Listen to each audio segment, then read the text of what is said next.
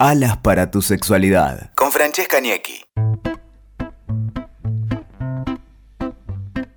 Hola, ¿cómo están? Esto es Alas para tu sexualidad y hoy van a ir conmigo a hacer un viajecito. Los voy a llevar a explorar los voy a invitar a un evento buenísimo al que fui y quiero que como siempre nos destapemos un poco, nos liberemos, nos saquemos las mochilas, por lo menos. Hágame el favor de por lo menos en lo que dura este podcast. Así que vamos con el tema de hoy, que es BDSM. ¿Qué significa BDSM? Bueno, Quédense en el podcast y lo van a escuchar. Vamos a hacer un poquitito de historia del BDSM, vamos a conocer un poco más de qué se trata.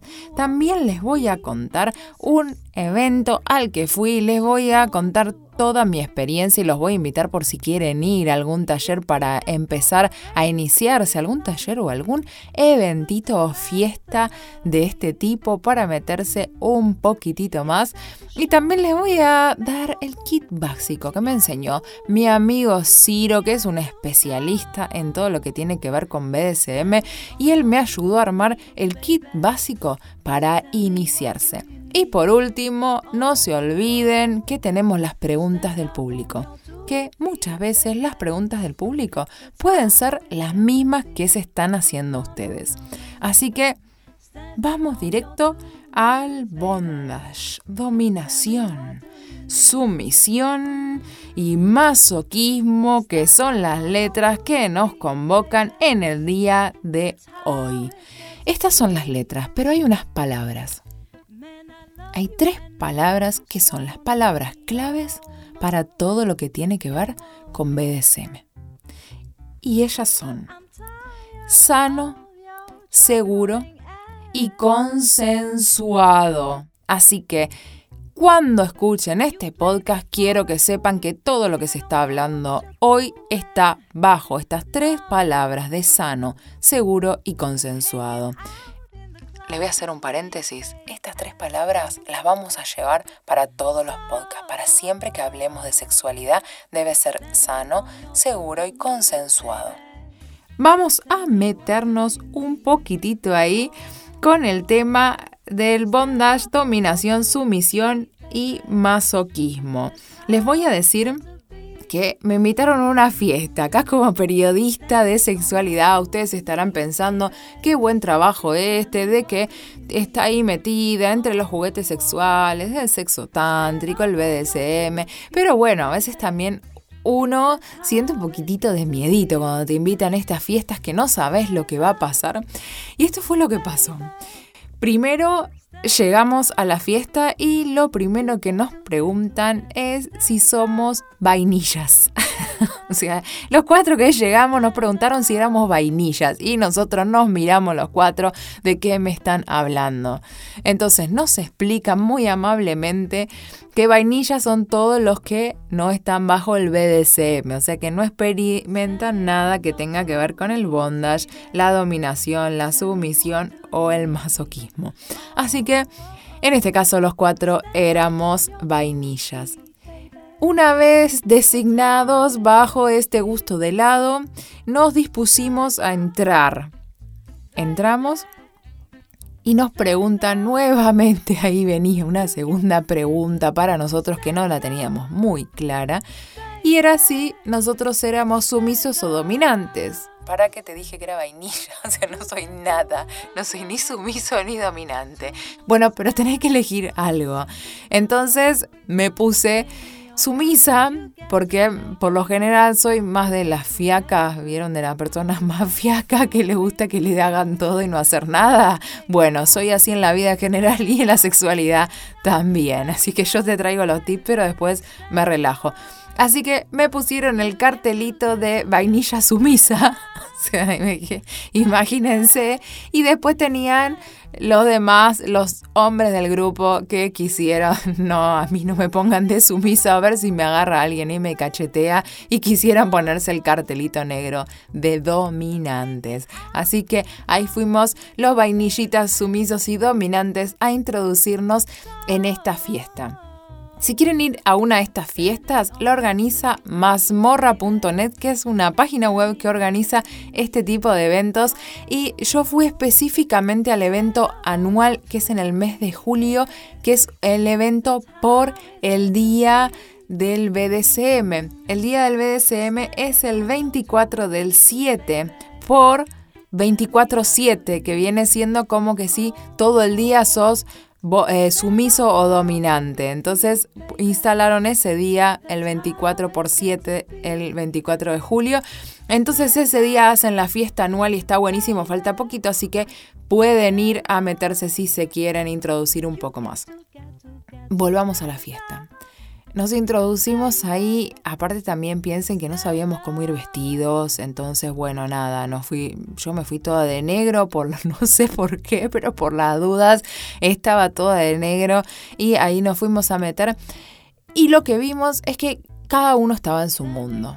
O sea, cada una de las personas que estaban ahí en el evento estaban en su mundo, si bien todos tenían su cartelito de dominante y sumiso, cada uno hacía la suya te podías encontrar desde gente ah, que estaba atado en lo que se llama hoy ya como un poquito más especialista en esto, gente en la que estaba atada con shibari, que es un arte de ataduras eróticas japonesas, entonces te recorren todo el cuerpo con unas eh, ataduras de unas sogas de yute y entonces ves ahí el cuerpo de la persona colgada que puede ser algo sexual o no porque no siempre que estés en esta posición eh, y siendo atado con lo que tiene que ver con el shibari va a ser sexual, también puede ser como erótico a la visual. Así que ahí encontramos algunas personas atadas, otras personas a las que se les estaba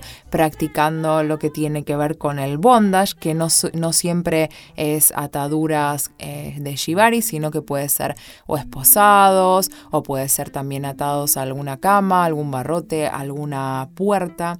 Y después teníamos algunas escenas de dominación y sumisión en las que obviamente había una persona que estaba dominando a la otra, que podía ser a través de, de, látigos, de cadenas, algo más manual y demás.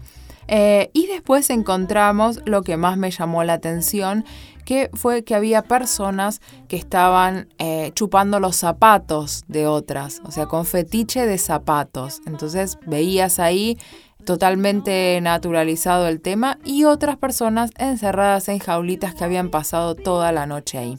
A ver, es importante que sepamos que, tal como hablamos, ¿se acuerdan de las palabras de sano, seguro y consensuado? Que todas las personas que estaban ahí haciendo prácticas no eran modelos ni invitados a los que se les practicaba algo, sino eran personas que realmente practican BDSM.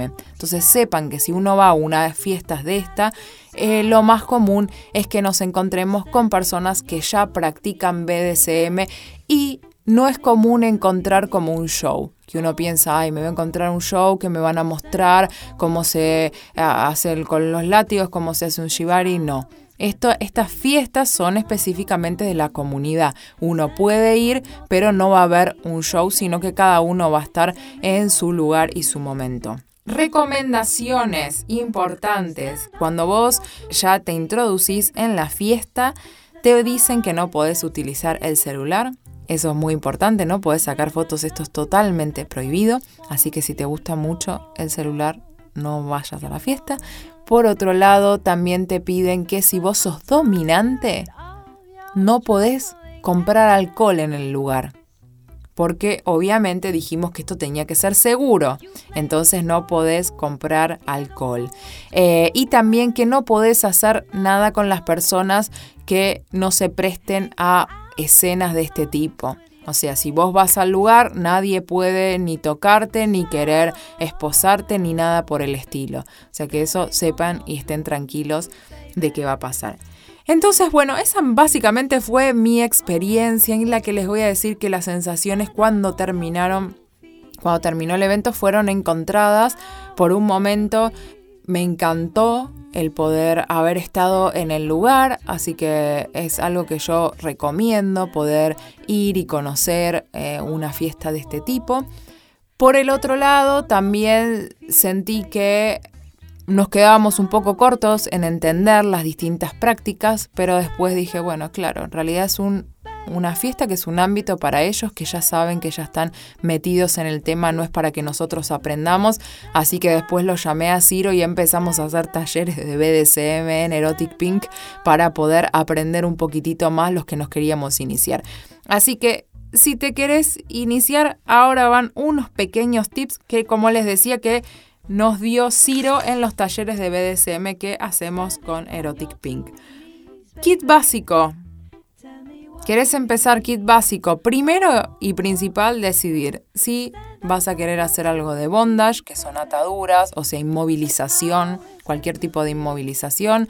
Si vas a querer eh, hacer alguna escena de sumiso y dominante, donde vas a tener que elegir alguno de tus roles y tu pareja el otro rol.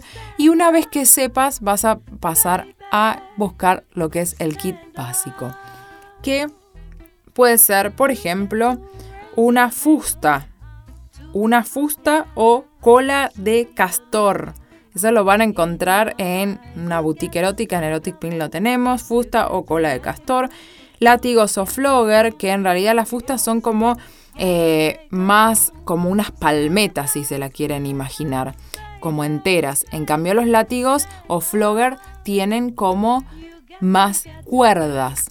Y depende del nivel en el que estés, hay cuerdas que las van a sentir que son como de gamusita, mucho más suaves y sutiles.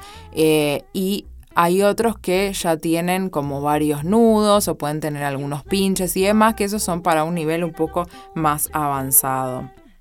Y después tenemos las esposas que es muy importante tener en cuenta muchísimas reglas que hay, que no se las voy a contar ahora porque nos iríamos muy por las ramas, pero hay que ver de no poner la esposa donde ustedes creen que va, que es en las articulaciones. Nunca poner una esposa en las articulaciones porque nos podemos lastimar la muñeca. Entonces ponerlas más atrás y siempre todos estos elementos del kit básico tienen que estar obviamente consensuados con la persona en que las va a utilizar y la persona, por ejemplo, cuando está atado con ya sea con una cuerda o sea con una esposa o lo que sea, tiene que poder desatarse sola, porque mira, si te pasa como mil maneras de morir que a mí me encanta ver. Es una pavada, pero me encanta ver mil maneras de morir. Y había una que murió porque estaba esposada en una cama y la persona que estaba con ella se desvaneció y ahí quedó la otra persona atada durante muchísimas horas mientras que el otro estaba desvanecido. Entonces, no digamos que nos va a pasar esto, pero puede pasar que al otro le baje la presión y vos no podés ayudarlo porque estás atado. Entonces tenés que poder tener estas esposas que vienen con un broche de seguridad para que vos te puedas eh, soltar. Palabras de seguridad. Rojo y amarillo. La palabra rojo es desarmar. Desarmar inmediatamente porque la estoy pasando mal. Y la palabra amarillo es esta alerta porque hay algo que estás haciendo mal. Así que sabiendo esto, nos vamos a despedir con este tema de BDSM. Y si quieren saber más, me preguntan a Francesca y quiero decirles por último que las preguntas del público fueron respondidas en lo que fue este podcast. Así que los dejo. Bachone, nos vemos en la próxima.